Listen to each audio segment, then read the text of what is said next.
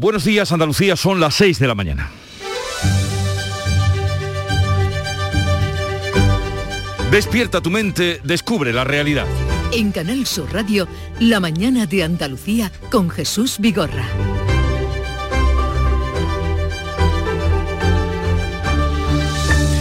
Las desavenencias entre el presidente del Partido Popular, Pablo Casado, y la presidenta de la Comunidad de Madrid, Isabel Díaz Ayuso, acaban en una voladura descontrolada dentro del partido que asombra a los propios compañeros de ambos dirigentes y a los militantes.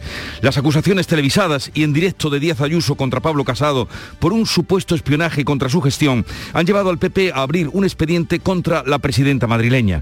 Al margen de las diferencias entre ambos dirigentes, todo habría empezado por el intento en la dirección del partido por esclarecer si el hermano de Díaz Ayuso habría cobrado una comisión por un contrato de compra de material sanitario en el tiempo de la pandemia. Publicados y denunciados tales hechos, la presidenta madrileña ha responsabilizado a la dirección de su partido de acusarla sin pruebas y el secretario general del partido, Teodoro García de Gea, le recriminó sus ataques a Pablo Casado. Otra guerra es la que amenaza a Ucrania y tensiona las relaciones internacionales. La crisis ucraniana se ha complicado más en las últimas horas. Rusia ha vuelto a amenazar con medidas técnico-militares así las llama, si Washington no atiende a sus exigencias de que la OTAN no se expanda por Europa del Este. Estados Unidos mantiene que la amenaza de la invasión es inminente y ha convocado para hoy una reunión de altos dirigentes de la OTAN. En Andalucía, pues el autor confeso de la muerte de Jaula pasará hoy a disposición judicial y por el momento mantiene su silencio sobre los hechos. La autopsia ha confirmado que la niña de 14 años de Alcalá Real murió asfixiada, mientras ha quedado descartado que la víctima y el verdugo tuvieran una relación afectiva. El cuerpo de la menor será repatriado a Marruecos. Y hoy, en el segundo Consejo de Ministros de esta semana, se va a aprobar, entre otras medidas, la nueva ley que regulará la relación con los animales de compañía. Dicha norma sancionará el maltrato, el abandono y el sacrificio de las mascotas, que a partir de ahora pasan a ser consideradas como seres sintientes. En Canal Sur Radio, La mañana de Andalucía con Jesús Vigorra. Noticias. ¿Qué les vamos a contar con Beatriz Galeano? Buenos días, Beatriz. Buenos días, Jesús. Pero lo primero, el tiempo para hoy. Hoy tendremos cielos despejados en Andalucía un día más, aunque en el Valle del Guadiana, el Bajo Guadalquivir y Cádiz se esperan nubes bajas, brumas y nieblas matinales. Bajan las temperaturas máximas en el litoral atlántico, también en el extremo occidental, no cambian en el resto de Andalucía. Los vientos soplan variables flojos, tienden a componente oeste más intensos en el litoral, sopla levante en el estrecho. Y vamos a contarles que la guerra total entre Isabel Díaz Ayuso y la Dirección Nacional del PP, liderada por Pablo Casado, amenaza con abrir una crisis interna sin precedentes en el seno de los populares. Lo último, pues la dimisión de Ángel Carromero, coordinador general de la alcaldía madrileña, estaba señalado como el encargado de buscar un detective para espiar a Isabel Díaz Ayuso. Hay dos bloques enfrentados, el de Isabel Díaz Ayuso, que critica la dirección del PP, a la que acusa de espiarla desde el ayuntamiento, y el otro, encabezado por Casado y la Dirección Nacional que sospecha que en un contrato de un millón y medio de euros para mascarillas el hermano de Ayuso se habría beneficiado cobrando 283.000 euros. Así que en rueda de prensa Isabel Díaz Ayuso primero acusaba directamente a Pablo Casado y su entorno y exigía responsabilidades. Las declaraciones que durante toda la mañana están publicando en los medios de comunicación y que provienen del entorno de Pablo Casado y que él no desmiente son lo peor que se puede esperar de los políticos. Y además lo hace desde el anonimato. Que la oposición me ataque es lógico, pero que lo haga la dirección de mi partido porque quiero presentarme al Congreso del PP de Madrid es insensato.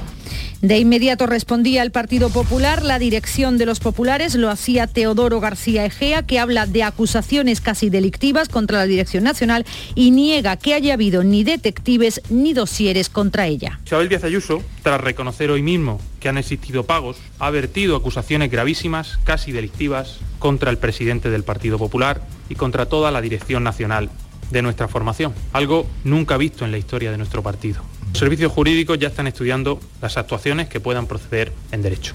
Mientras en la calle anoche unos 200 partidarios de Ayuso se concentraban a las puertas de la sede nacional del PP en la calle Génova para apoyar a la presidenta de la comunidad.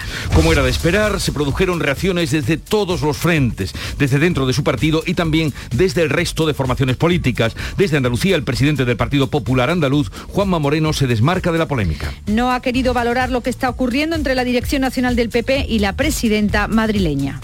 No me interesa otra cosa que no sea Andalucía, no me interesa ningún ruido que haya, no me interesa ninguna cosa que sea ajena a mi tierra. Y por tanto, todo lo demás no me importa. Lo que me importa es trabajar por Andalucía y por los andaluces.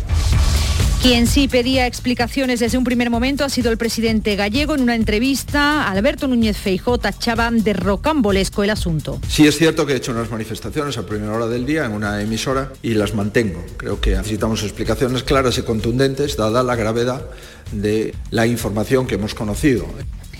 Quien sí pedía explicaciones, decíamos, era el presidente gallego. En Sevilla estaba también ayer la ex portavoz del Grupo Popular en el Congreso, Cayetana Álvarez de Toledo, que ha pedido la dimisión de Pablo Casado. En la fila socialistas, Felipe Sicilia se preguntaba por qué Génova no ha llevado estas sospechas ante la Fiscalía de práctica mafiosa. Ha hablado Gabriel Rufián, de Esquerra Republicana, y Macarena Olona, de Vox, ha querido ser prudente ante unas informaciones que considera de extrema gravedad. Ya en el panorama internacional se complica un poco más, si cabe, la crisis ucraniana. Rusia ha vuelto a amenazar con medidas técnico-militares, así las ha llamado, con este eufemismo, si Washington no atiende a sus exigencias de que la OTAN no se expanda por Europa del Este. Estados Unidos mantiene que la amenaza de invasión en Ucrania es inminente. El jefe de la diplomacia, Anthony Blinken, ha reafirmado en la ONU que Rusia sigue acaparando tropas y que prepara falsas provocaciones para justificar un ataque. Rusia avanza hacia la guerra y refuerza su acción militar. Estoy aquí no para iniciar una guerra, sino para prevenirla, porque planea fabricar una excusa para atacar.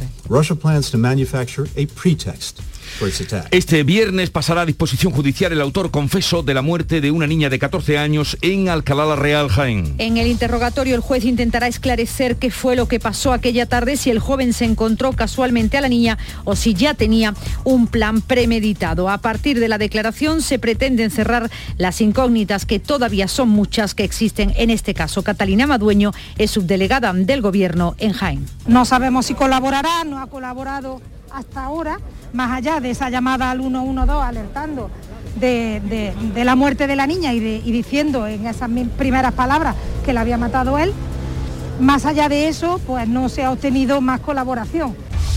Los barcos que han estado buscando a los marineros desaparecidos en el naufragio del pesquero gallego en aguas de Terranova ya están volviendo a puerto después de abandonar el rescate. Entre hoy y mañana llegarán a puerto con los tres supervivientes y los nueve cuerpos recuperados. Sí, lo que se espera es que la embarcación española Playa de Meuduña, dos con los tres supervivientes, junto con los cuerpos de siete de sus compañeros fallecidos, lleguen mañana sábado al puerto de San Juan de Terranova. Los otros dos fallecidos lo harán en el barco canadiense Nexus que llegará hoy a puerto mientras las familias continúan pidiendo que se sigan buscando los cuerpos. Lo decía el portavoz de la familia del marinero del EPE, José Enrique Romero. Seguir buscando el cuerpo, ¿no? Eh, que la familia por lo menos tenga el cuerpo.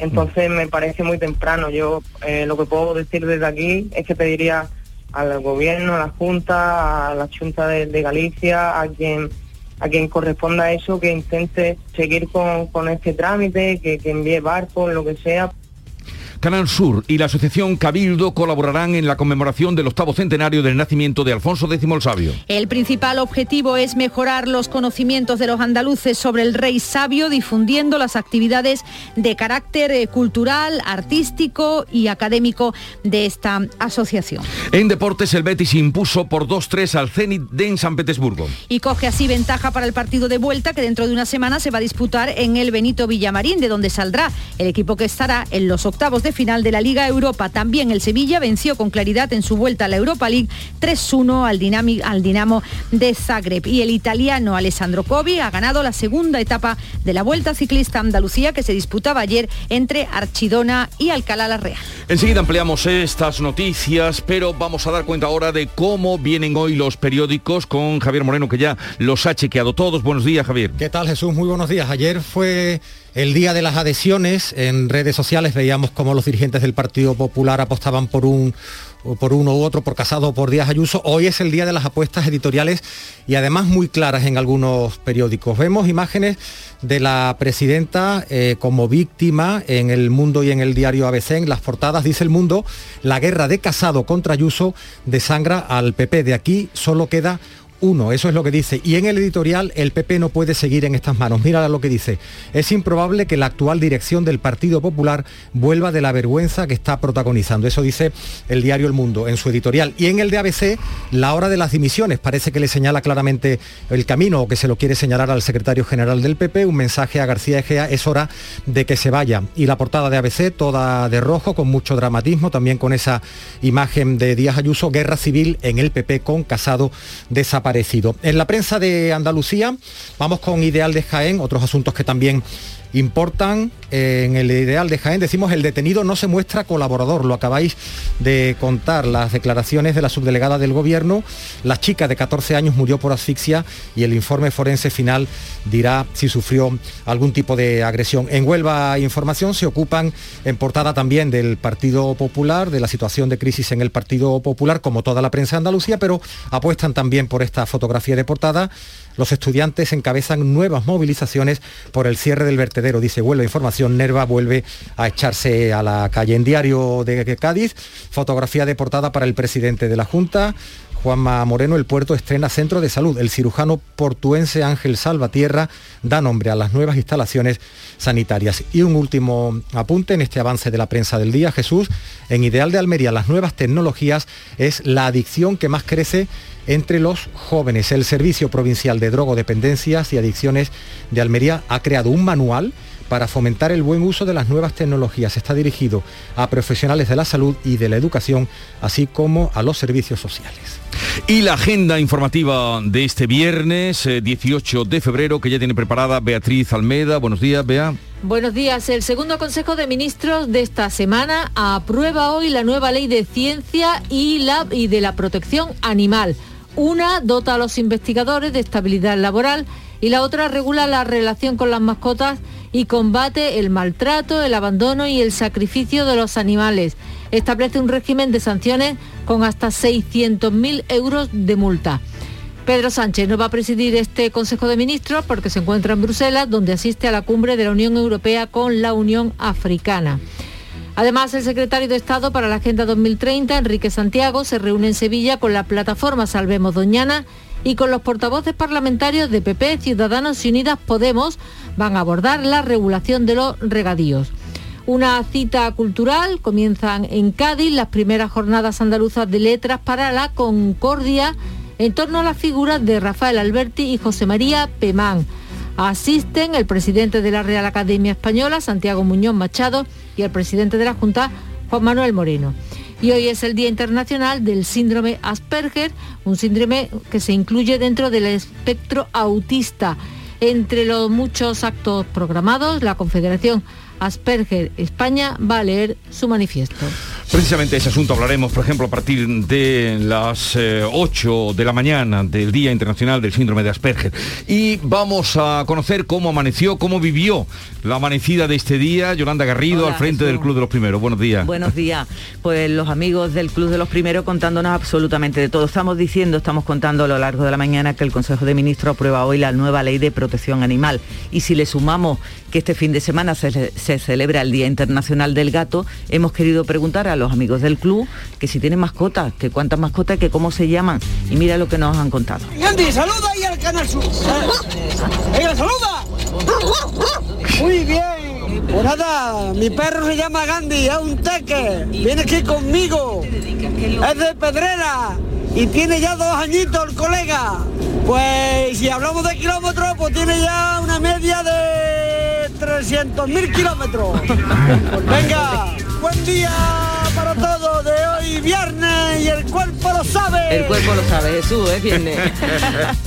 Eh, un saludo a este señor y también a su perro, que ya saben, a partir de hoy serán seres sintientes. Hoy se aprueba la nueva ley, en el, en el Congreso llegó el anteproyecto y hoy el gobierno, el gobierno, el Consejo de Ministros, va a aprobar la llamada Ley de Bienestar y Protección Animal y vamos a hablar precisamente con una abogada que es Nuria Menéndez de Llano, que fue la que trabajó eh, en ese anteproyecto y asesoró al Congreso en, ese, en esa ley que hoy ya mm, toma fuerza y entrará en vigor.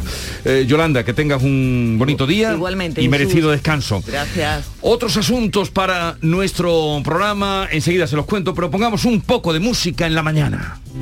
Que me gusta de ti, todo lo que veo, que soy un poco pieza, pero tú eres un jaleo, no paro de flipar cada vez que te veo, que yo soy más de rock, pero tú eres más de...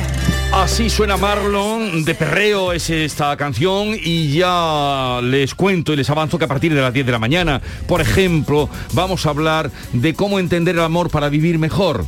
Eh, no lo digo yo, que podría estar de acuerdo también con esto, sino eh, que lo dice nuestra invitada hoy al programa, Silvia Congos, eh, una psicóloga eh, que después del día 14 de febrero seguimos hablando de amor, hoy con Silvia Congos, que es además, ya digo, una mm, psicóloga que ha escrito varios libros y hoy visita el programa a partir de las 10 de la mañana. A las 10 y media Joaquín Moekel para atenderles a todos ustedes. Luego a las 11 estará con nosotros Lucía Echevarría con su último libro, La Andalucía de Bernardo Ruiz y pondremos hoy el punto final con la visita de los hermanos Quijano, Café Quijano.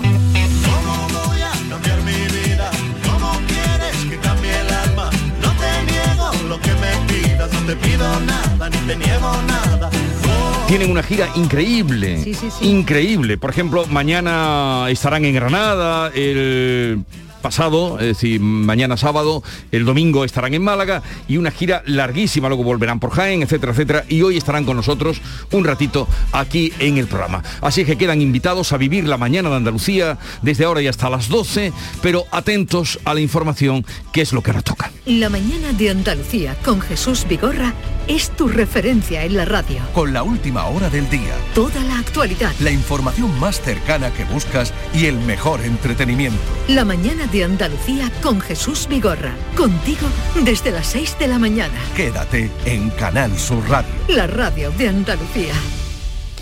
Bueno, pues eh, como les venimos contando, la Dirección Nacional del Partido Popular ha abierto expediente informativo a Isabel Díaz Ayuso y ha puesto en mano de sus servicios jurídicos sus declaraciones sobre Pablo Casado. El conflicto se ha desatado al trascender un supuesto espionaje a la presidenta madrileña desde el ayuntamiento de la capital. De fondo, la sospechan de irregularidades en un contrato de un millón y medio de euros en mascarillas del que se habría beneficiado el hermano de Ayuso, Olga Moya. La presidenta madrileña no se andaba con rodeos durante su comparecencia ante los medios, apuntaba directamente a Pablo Casado y su entorno y exigía responsabilidades tras defender su honestidad y lamentar que le ataquen, decía, quienes eh, te tienen que defender. Ayuso dice que no hay nada más grave que acusar de corrupción sin pruebas a alguien de tu casa y que gobierna y relaciona la cuestión con la convocatoria del Congreso de los Populares madrileños. Pido que se depuren responsabilidades tanto en el Partido Nacional como en el Partido Regional. He devuelto mi compromiso con Pablo Casado pasando de los 22 escaños que nos daban las encuestas en enero de 2019 a la mayoría absoluta que estoy convencida tenemos hoy. Quisiera saber cuántos votos han conseguido para el Partido Popular todos aquellos que llevan meses dedicados a atacarme a mí. La respuesta se la ha dado Teodoro García Egea. Asegura que el expediente informativo busca unas aclaraciones que Ayuso no ha querido dar hasta ahora y que no prejuzga nada. Al igual que ella habla de ataque cruel e injusto. También coincide en achacar al contrario una motivación relacionada con la convocatoria del Congreso del PP madrileño. No toleraré una sola acusación más sobre mi honorabilidad ni sobre los centenares de miles de afiliados del Partido Popular. Nunca pude imaginar que se atacara de una forma tan cruel e injusta a la dirección de un partido que le ha dado todo. La batalla política entre el presidente del Partido Popular y la presidenta de la Comunidad de Madrid se ha cobrado ya la primera víctima, es Ángel Carromero, coordinador general de la alcaldía madrileña, que ha anunciado su dimisión con efecto inmediato. Estaba señalado como el encargado de buscar un detective para espiar a Isabel Díaz Ayuso. El alcalde, José Luis Martínez Almeida, ya avisaba de lo que ocurriría si había alguien del ayuntamiento implicado en la trama. En el caso de que apareciera algún indicio o alguna prueba de que efectivamente hay alguna persona con cargo en el Ayuntamiento de Madrid que ha realizado cualquier tipo de gestión conducente precisamente a obtener esa información, tengan ustedes la seguridad de que sea Ángel Carromero o cualquier otra persona será cesado de forma inmediata en este ayuntamiento y unos 200 partidarios de Isabel Díaz Ayuso se concentraban ayer tarde a las puertas de la sede nacional del PP de la calle Génova para apoyar a la presidenta de la Comunidad de Madrid en la crisis abierta.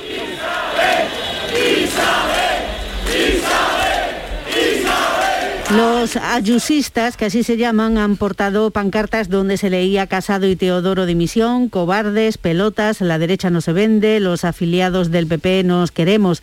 Los presentes han pedido repetidamente la celebración del Congreso Regional del PP en la Comunidad de Madrid, seguido de peticiones para que sea Ayuso la que ocupe el lugar de Casado en la dirección nacional. Como era de esperar, las reacciones a la crisis del Partido Popular ha llegado desde todos los frentes. De un lado, desde el propio Partido Popular, la expresidenta Madrid por ejemplo, Esperanza Aguirre, ha celebrado la dimisión de Ángel Carromero diciendo que hay un chiquilicuatre menos. Ha reclamado el cese de Teodoro García Egea y ha lamentado que Sánchez se beneficie de la disputa interna del Partido Popular.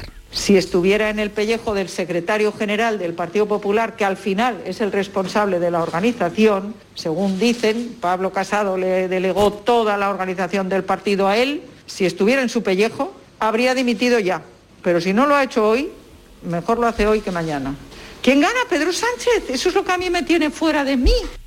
El primero en pedir explicaciones será el presidente gallego. En una entrevista a primera hora, Alberto Núñez Feijó tachaba de rocambolesco el asunto y pedía explicaciones precisas, no banlanes. Luego lo reiteraba ante la prensa. Sí es cierto que he hecho unas manifestaciones a primera hora del día en una emisora y las mantengo. Creo que necesitamos explicaciones claras y contundentes, dada la gravedad de la información que hemos conocido.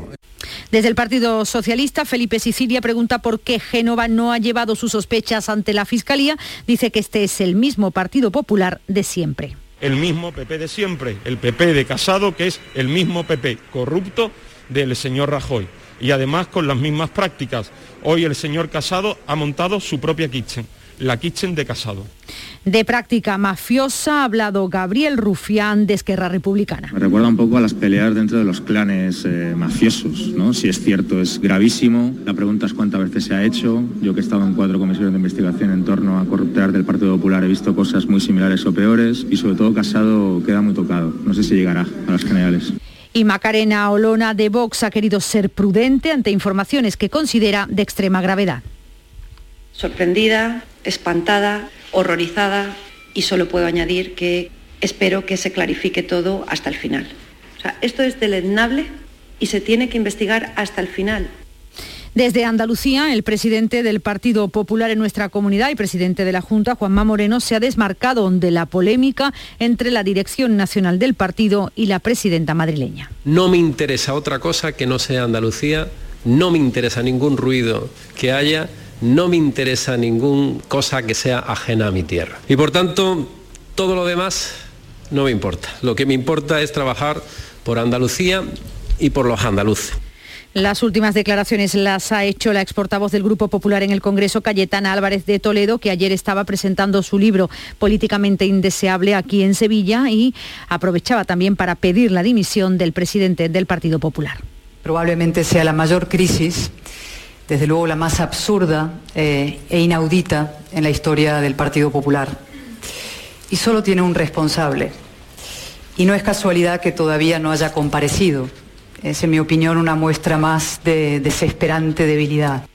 Esta tormenta política ha saltado en mitad de otra en los prolegómenos de las negociaciones para formar gobierno en Castilla y León, unas negociaciones que van a comenzar el próximo lunes. Vox confirma que ya ha iniciado contactos con el Partido Popular en esa comunidad con exigencias muy claras. La formación de Santiago Abascal insiste en su derecho y obligación de integrarse en el gobierno castellano-leones y pedirá en principio el mismo número de consejerías que tenía Ciudadanos en la anterior legislatura y también la presidencia de las Cortes, como la tuvo la formación naranja.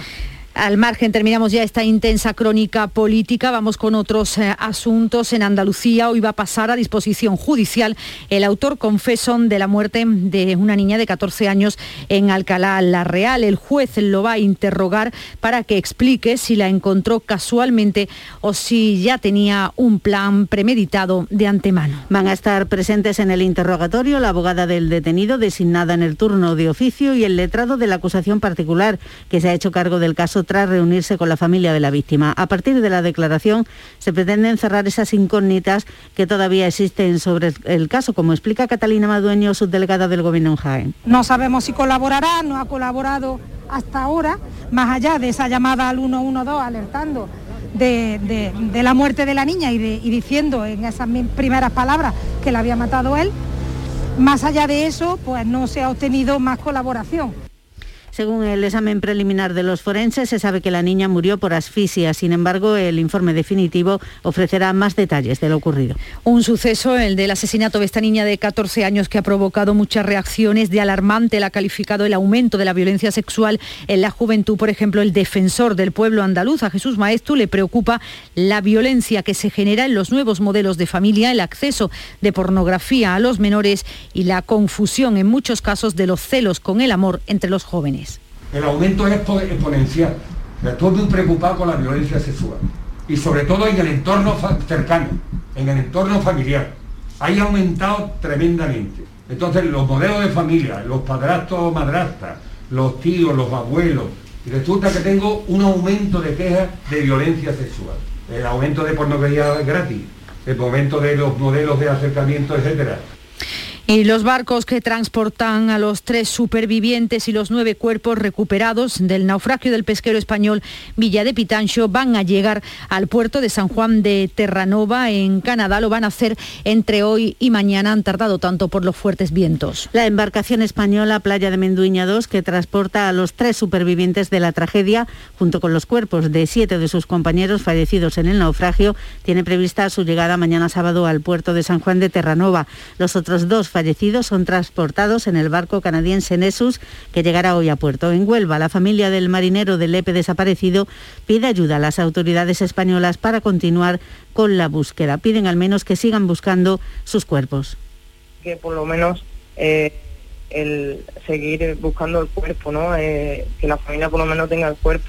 Entonces me parece muy temprano. Yo eh, lo que puedo decir desde aquí es que pediría al gobierno, a la Junta, a la Junta de, Galicia, a quien a quien corresponda eso, que intente, o que intente no, que haga por, por eh, seguir con, este trámite, que, que envíe barcos, lo que sea.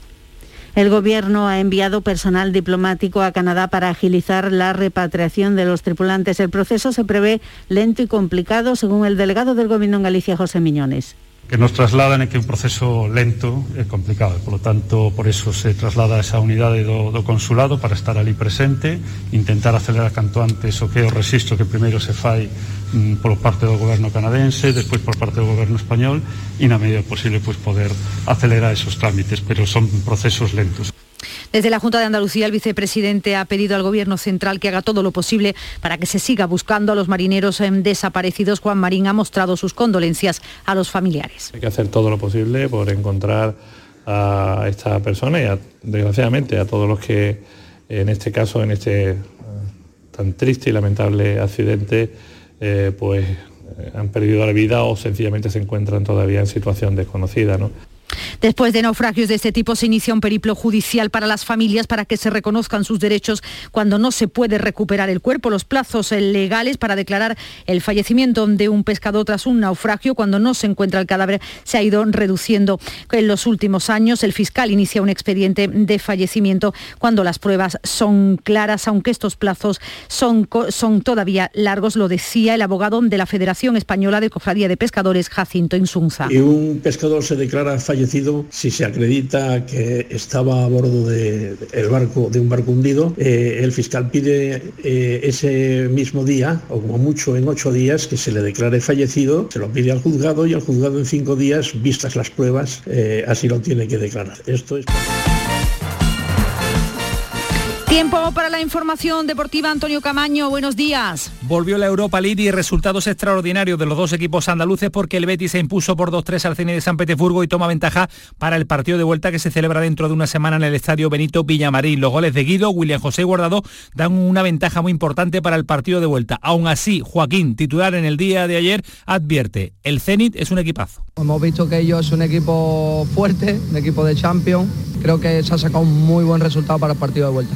También el Sevilla venció con claridad en su vuelta al Europa League 3-1 al Dinamo de Zagreb con el primer gol de Martial después de su fichaje por el Sevilla. Los de Lopetegui mostraron ciertas dudas después del empate croata, pero el tanto de Ocampos y el del jugador francés dio la tranquilidad necesaria para ir al partido de vuelta con una cómoda ventaja. Y en la vuelta a Andalucía, el italiano Alessandro Covi ganó la segunda etapa que se disputó entre Archidona y Alcalá la Real en Jaén. Se enfunda así el maillot de líder de la carrera. Y la selección española de fútbol jugará en Andalucía, concretamente en junio, contra Portugal en el Estadio Benito Villamarín y contra la República Checa en la Rosaleda de Málaga. Partidos de clasificación para la fase final de la Liga de Naciones. Andalucía son las seis y media de la mañana. La mañana de Andalucía con Jesús Vigorra. Y con Beatriz Galeano, a esta hora vamos a dar cuenta de los titulares más destacados que resumen la actualidad. El Partido Popular expedienta a Isabel Díaz Ayuso para, eh, por esclarecer si su hermano cobró indebidamente 283.000 euros de comisión por un contrato de compra de mascarillas. Ayuso acusa a Casado de espionaje y de intentar destruirla. Génova atribuye a Ayuso una campaña de infundios y calumnias. Late de fondo la lucha por hacerse con el control del partido. Más Madrid, Unidas Podemos y PSOE llevarán hoy a la Fiscalía su denuncia para investigar el contrato que ha motivado este conflicto. El presidente del Partido Popular Andaluz, Juanma Moreno toma distancia y se desmarca de la crisis. Los partidarios de Ayuso se concentraban anoche frente a la sede nacional del Partido Popular. Los repetirán esta tarde a las 7 y el domingo a mediodía. Rusia vuelve a amenazar con acciones militares si Washington no atiende a sus exigencias de que la OTAN no expanda por Europa de, no se expanda por Europa del Este. Washington advierte de que Moscú prepara falsas provocaciones para justificar un ataque. La semana que viene volverán a encontrarse los ministros de Exteriores ruso y estadounidense. El autor confeso de la muerte de Jaula pasará hoy a disposición judicial hasta ahora no ha querido hablar. La autopsia confirma que la niña de 14 años de Alcalá la Real murió asfixiada. Queda descartado que víctima y verdugo tuvieran una relación afectiva. El cuerpo de la menor será repatriado a Marruecos. Entre hoy y mañana llegarán a, Terra, a de Terranova los tres supervivientes y los nueve cadáveres del naufragio del Villa Pitancho. El mal tiempo está retrasando este traslado. Canadá anda por terminada la búsqueda de los 12 desaparecidos. El ministro de Exteriores español ha pedido a su homóloga canadiense que mantenga el operativo al menos 24 horas más. El parte médico del COVID cifra Andalucía con 40 fallecidos y en España 360. La Comisión de Salud Pública reunida este jueves ha aplazado las decisiones sobre la retirada de mascarillas en las clases y la reducción de las cuarentenas. Mañana hay convocadas manifestaciones en las ocho capitales de provincia para reivindicar una sanidad pública mejor para los trabajadores y los usuarios. Los partidos de izquierda se han adherido a la llamada que han hecho los sindicatos mayoritarios. El segundo Consejo de Ministros de esta semana aprueba esta mañana la nueva ley de ciencia y la ley de protección animal. La primera mejora la carrera profesional, reduce las cargas administrativas y refuerza la transparencia en el conocimiento. La segunda regula la relación con los animales de compañía, sanciona el maltrato, el abandono y el sacrificio de las mascotas. El Ejecutivo plantea a patronales y sindicatos no prorrogar los ERTES COVID y activar los nuevos mecanismos previstos en la reforma laboral. Propone estrenarlos con las agencias de viaje. El llamado mecanismo RED es una figura que obliga al empresario a dar formación a los trabajadores a cambio de un ahorro del 40% en las cotizaciones, pero la negociación no está cerrada. Santa Bárbara readmite a los 21 trabajadores que despidió en enero en la factoría sevillana de Alcalá de Guadaira. La plantilla espera que rectifique también la decisión de trasladar la producción a la planta que la compañía tiene en Asturias. Renfe oferta mil plazas de empleo público para maquinistas y servicios de taquilla. La inscripción a cada uno de los puestos se realiza en la página web de Renfe. El plazo de inscripción termina el 27 de febrero.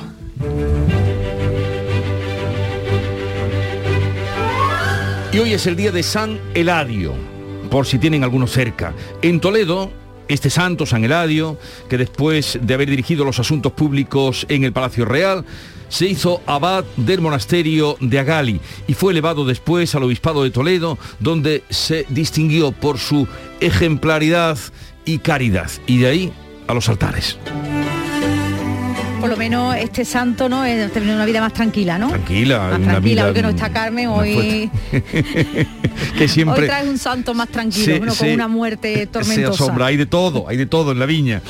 Bueno, los recuerdos que nos trae esta fecha, 18 de febrero, nos situamos en el año 1992, ay, aquel año, ¿eh? en Sevilla, hace 30 años hoy, un incendio accidental devastó el pabellón de los descubrimientos que era el buque insignia de la Expo del 92. El equipo que está haciendo la exposición es un equipo excelente, espléndido, profesionales y trabajadores. A todos ellos hay que decirles que no abandonen el entusiasmo, que la vamos a inaugurar el día 20 de abril, que vamos a echar de menos el pabellón de los descubrimientos, pero que todavía hay mucha exposición, que tenemos 276 días y que va a ser la mejor exposición que en los últimos tiempos, después de la Segunda Guerra Mundial, ha tenido lugar y probablemente la última y la mejor en todo caso de todo ese final de, milenio. Ese día sí que quiero contar. Tú sabes que al día siguiente me contrataron para trabajar de azafata en ese pabellón, eh, porque solo quedó, del pabellón de los descubrimientos, solo quedó el cine espacial, el Omnimax, el cine espacial Alcatel, que se llamaba durante la Expo, donde se ponía la película La Era de los Descubrimientos. Pues al día, pensábamos, que, no, pensábamos que, no que no nos contrataban y al final sí. Este día fue el del mazazo, el día que vimos la fragilidad de Pellón, de Jacinto Pellón, el comisario que todo lo podía, que, contra todo viento y marea, y aquel día fue el día, él reconoció después que fue el día, eh, o uno de los más... Era el pabellón emblema, De, la, mm. de la Expo, ¿no? Y hubo quien hizo sangre de aquello, porque somos bueno, así. Como siempre. ¿Tú habías nacido ya? Yo sí. Oye, oye, que él nació antes que yo, ¿eh? si yo ya estaba trabajando. Paso a diario por ahí Jesús y ahí está el, hueco todavía, el agujero, ¿no? Y con los desollinadores que luego crearon, creó Eduardo Arroyo para, para un poco endulzar la decorar la fachada. Bueno, tal día como hoy, 2007 en Andalucía, también la efeméride tiene que ver con nuestra tierra, eh, un referéndum ratificaba el Estatuto de Autonomía. Andalucía ya tiene un nuevo Estatuto de Autonomía Juntos hemos conseguido un estatuto muy nuestro. Nuevo Estatuto de Autonomía para Andalucía. Y la cita de hoy, hecho mano del clásico, siempre cuando uno no sabe cómo interpretar... Venga que viene. Del clásico. Quevedo, Francisco de Quevedo. Bien puede haber puñalada sin lisonja, mas pocas veces hay lisonja sin puñalada versos de Francisco de Quevedo, eh, en fin. Válidos en cualquier momento, incluido hoy. Bien puede haber puñalada sin lisonja, más pocas veces puede haber lisonja sin puñalada. Vamos a la segunda entrega de la revista de prensa, Javier.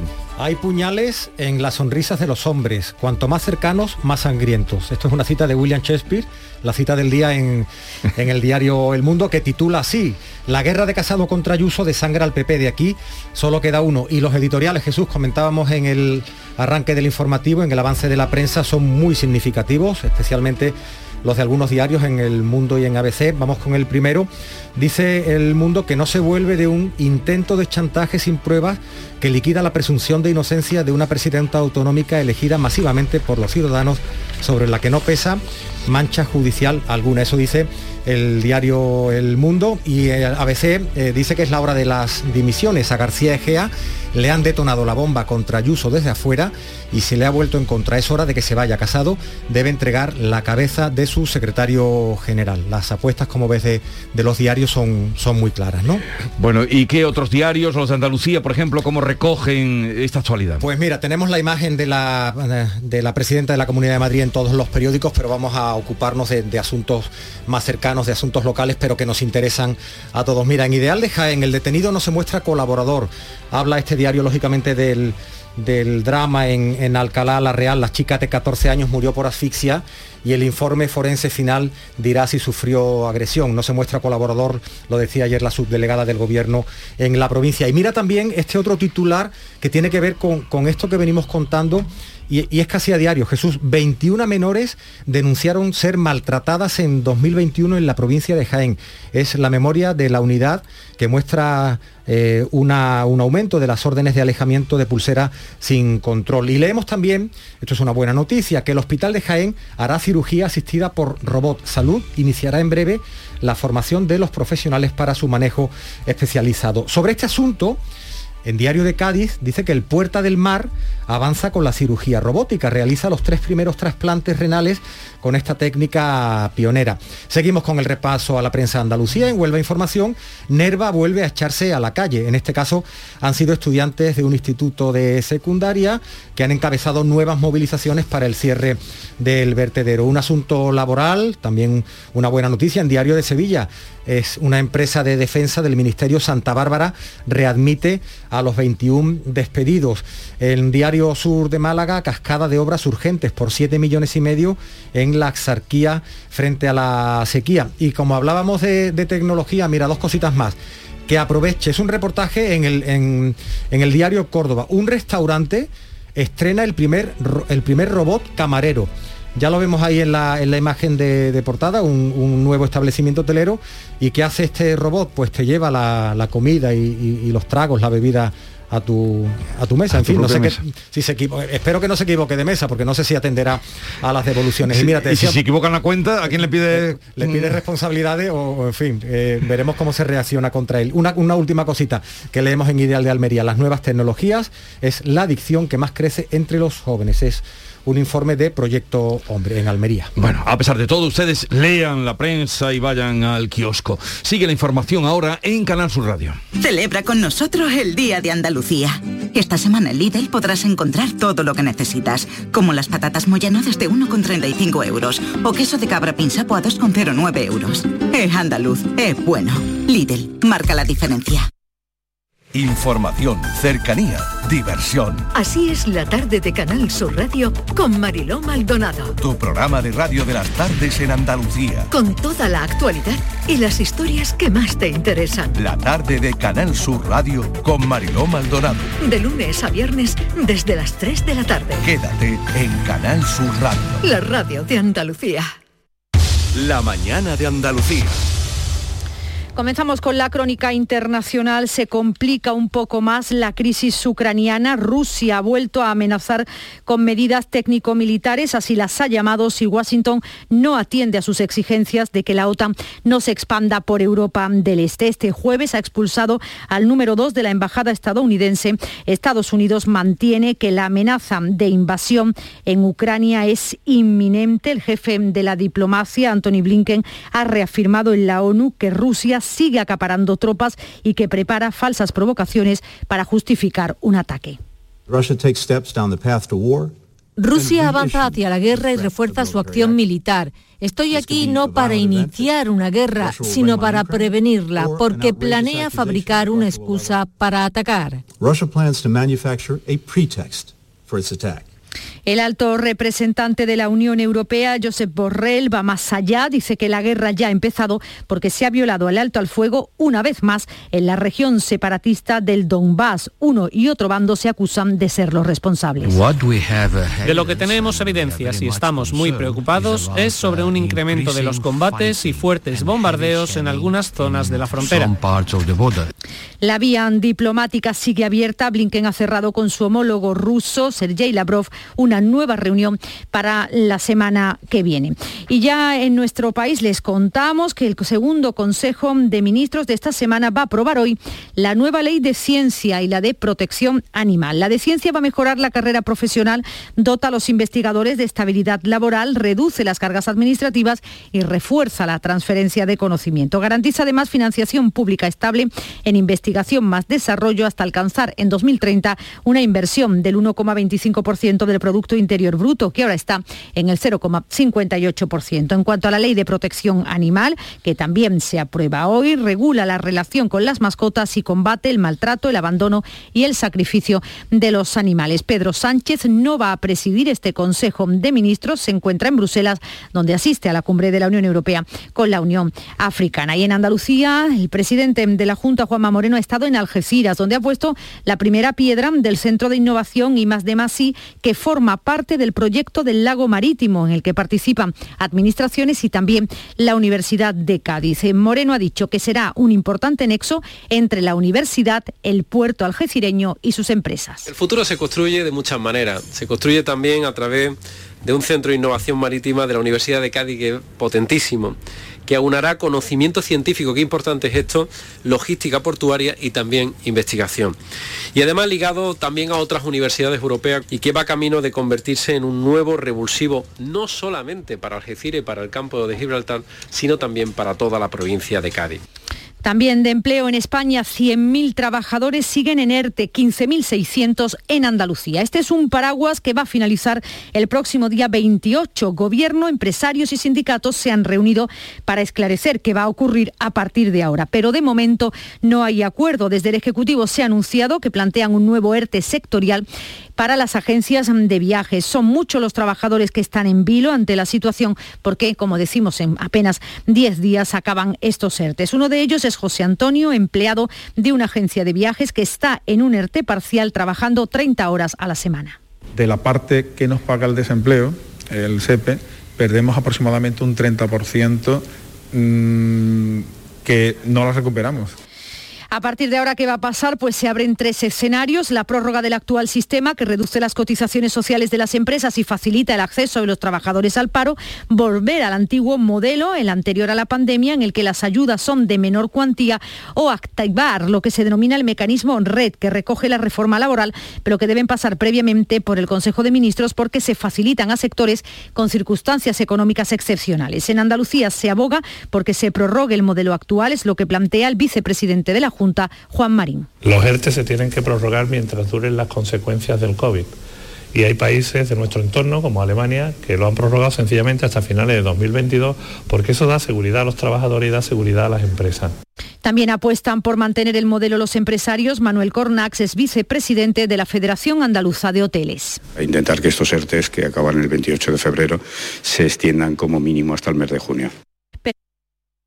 Pero ¿qué es lo que dice el Gobierno? El Ejecutivo plantea patronales y sindicatos no prorrogar los ERTES y activar esos nuevos mecanismos que ya están previstos en la reforma laboral. Los va a estrenar con las agencias de viaje. Esa nueva herramienta que decíamos se llama RED. Es una figura que obliga al empresario a dar formación a los trabajadores a cambio de ahorrarse un 40% de las cotizaciones. Lo avanzaba el ministro de Seguridad Social, José Luis Escriba, aunque reconoce que la negociación no está cerrada. Cuando exista un sector concreto donde se perciba una cierta necesidad de reestructuración porque no da más de sí, pues se puede hacer un ERTE sectorial y ese sector es el de las agencias de viaje. Mejores noticias llegan desde otra empresa de Sevilla, desde Santa Bárbara Sistemas, que ha readmitido a los trabajadores despedidos en enero. Son 21 de la factoría de Alcalá de Guadaira y otros tres en Madrid. Volverán a sus centros de trabajo con las mismas condiciones. El presidente del comité de empresa, Carlos III, ha valorado la noticia, aunque señalan que todavía no ha habido cambios en cuanto a la intención de trasladar la producción de vehículos blindados a Asturias. Confía en que este cambio de actitud facilite el diálogo que nos congratula porque obviamente era una era una de nuestras reivindicaciones quizás con, un componente más emocional. Esto no, nos alegra, pero no, no, no nos va a relajar, en el sentido de que tenemos que seguir trabajando para, para que la situación vuelva al cauce inicial, que era que la producción de vehículos siga aquí y tengamos trabajo para, para muchos años. En Granada, las organizaciones agrarias han vuelto a pedir ayudas públicas para paliar los efectos de la sequía tanto en la agricultura como en la ganadería. El cereal se da por perdido y el estrés hídrico ya ha comenzado a afectar a cultivos leñosos, como por ejemplo es el almendro. Los pantanos están a un tercio de su capacidad. Las organizaciones agrarias reclaman bonificaciones de impuestos y no pagar el canon de riego. Nicolás Chica es secretario provincial de UPA en Granada. Exigimos bonificaciones en las cotizaciones de la Seguridad Social. Y por supuesto, y más importante, es que se active ¿eh? lo que son las indemnizaciones para que los seguros cubran esas contingencias de sequía al que se está enfrentando el campo granadino. Ya han llegado a la provincia de Huelva el grupo de trabajadores ecuatorianos que estará hasta junio para trabajar en la campaña de los frutos rojos y de los cítricos. Un grupo formado por 23 eh, trabajadores forman parte de una experiencia piloto que se viene desarrollando este año con Honduras y con Ecuador y en la que la Unión de Pequeños Agricultores participa gestionando trabajadores de ambos países para los empresarios sonubenses. El secretario de UPA en Huelva es Manuel Piedra.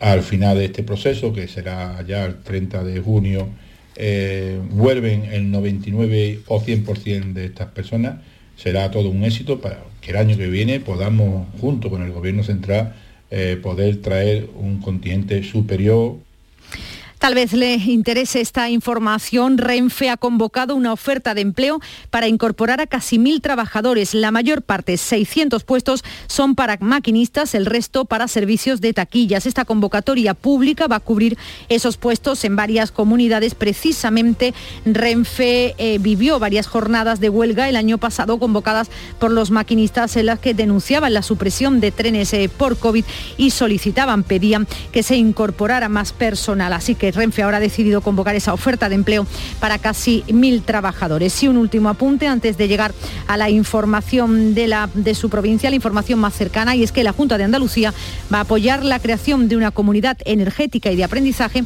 en el barrio sevillano de Torreblanca. En seis meses posibilitará que los vecinos más vulnerables puedan abastecerse de energía eléctrica renovable mediante paneles solares fotovoltaicos. Eh, es un acuerdo entre la Agencia Andaluza de la Energía y la Asociación Torreblanca Ilumina. Llegamos a las 7.50, a las 6.50, a las 7 menos 10, información más cercana. En la mañana de Andalucía de Canal Sur Radio, las noticias de Sevilla, con Araceli Limón. 11 grados de temperatura tenemos a esta hora de la mañana en Sevilla. Esperamos una máxima en torno a los 22, los 23, es decir, otro mediodía absolutamente primaveral como los que hemos venido disfrutando esta semana. Y en lo que se refiere al COVID, bajan los ingresos, suben los contagios y lo que es peor, los fallecimientos. 11 personas han han muerto en las últimas horas en Sevilla a consecuencia del COVID, con lo cual son ya 43 en lo que llevamos de semana. Los nuevos casos se acercan a los 1.989 y hay 234 personas ingresadas, menos que ayer, de las que 30, como les digo, están en las unidades de cuidados intensivos. La tasa de incidencia ha subido ligeramente a los 360 casos por cada 100.000 habitantes. Hace sol y vas al parque, te llevas una botella de agua de plástico, la reciclas en el contenedor amarillo y esa botella se transforma en la toalla de alguien que va a la playa. Se lleva una botella y la recicla y esa botella se transforma en la toalla de alguien que va a la playa. Cuando reciclas, formas parte de un mundo que no deja de girar. Recicla más, mejor, siempre. Mancomunidad del Guadalquivir y Ecoembes. Porque realizar una obra eficaz y eficiente en Sevilla es posible. Revesan. Contamos y trabajamos con arquitectos, administradores de fincas y para particulares, llevando a cabo sus proyectos con la calidad y seriedad que nos caracteriza. Contáctenos en revesan.es. Revesan, transformando Sevilla. Las noticias de Sevilla. Canal Sur Radio. Ahora sí, Sevilla aleja la publicidad de los monumentos y del centro histórico. El ayuntamiento ha aprobado la nueva ordenanza de protección de los enclaves monumentales donde se restringe, por ejemplo, la instalación de carteleras, de monopostes y de banderolas. En lo que se refiere a la publicidad, en el centro sí hay una novedad importante. Los kioscos de prensa, los kioscos de chucherías sí podrán tener soportes publicitarios de otros negocios. Lo explica el delegado de urbanismo genera una oportunidad para ciertos sectores, como estamos hablando de los kioscos, porque les permite tener de una forma regulada y ordenada también sus espacios para publicidad y generar ingresos. Y al mismo tiempo tenemos la responsabilidad de que esta modalidad no afecte de modo negativo a nuestros entornos más patrimoniales y más paradigmáticos. Esta nueva ordenanza ha contado con el apoyo de los grupos municipales de Vox y del PSOE. El resto de los grupos se estuvieron en el pleno de ayer. Adelante Sevilla y Ciudadanos consideran que antes de restringir la publicidad se debería haber aprobado una normativa sobre el paisaje, algo más general, tal como explica el portavoz de Ciudadanos Álvaro Pimentel. Tampoco se logra en su totalidad el objetivo de regular todas las nuevas formas de publicidad y ya lo ha comentado la señora Serrano, lo que sí echamos en falta es una regulación en paralelo del libro de estilo y la ordenanza de paisaje urbano, porque si no, esta regulación que hoy se trae aquí puede quedar coja. Por su parte, el Grupo Popular, a través del concejal Juan de la Rosa, lo que pidió es que la norma suponga además un mayor control, teniendo en cuenta que hay muchos tipos de publicidad y los últimos han aparecido últimamente. Que esta ordenanza de publicidad no sea otro brindis al sol, que es una ordenanza importante que se tiene que cumplir. Una ordenanza donde se regula una permisividad en la publicidad digital en toda la ciudad, se permite la publicidad de los elementos en establecimientos de hostelería que se ubican en la vía pública, se permite como principal novedad esos globos cautivos en la Plaza de España y en el Prado de San Sebastián.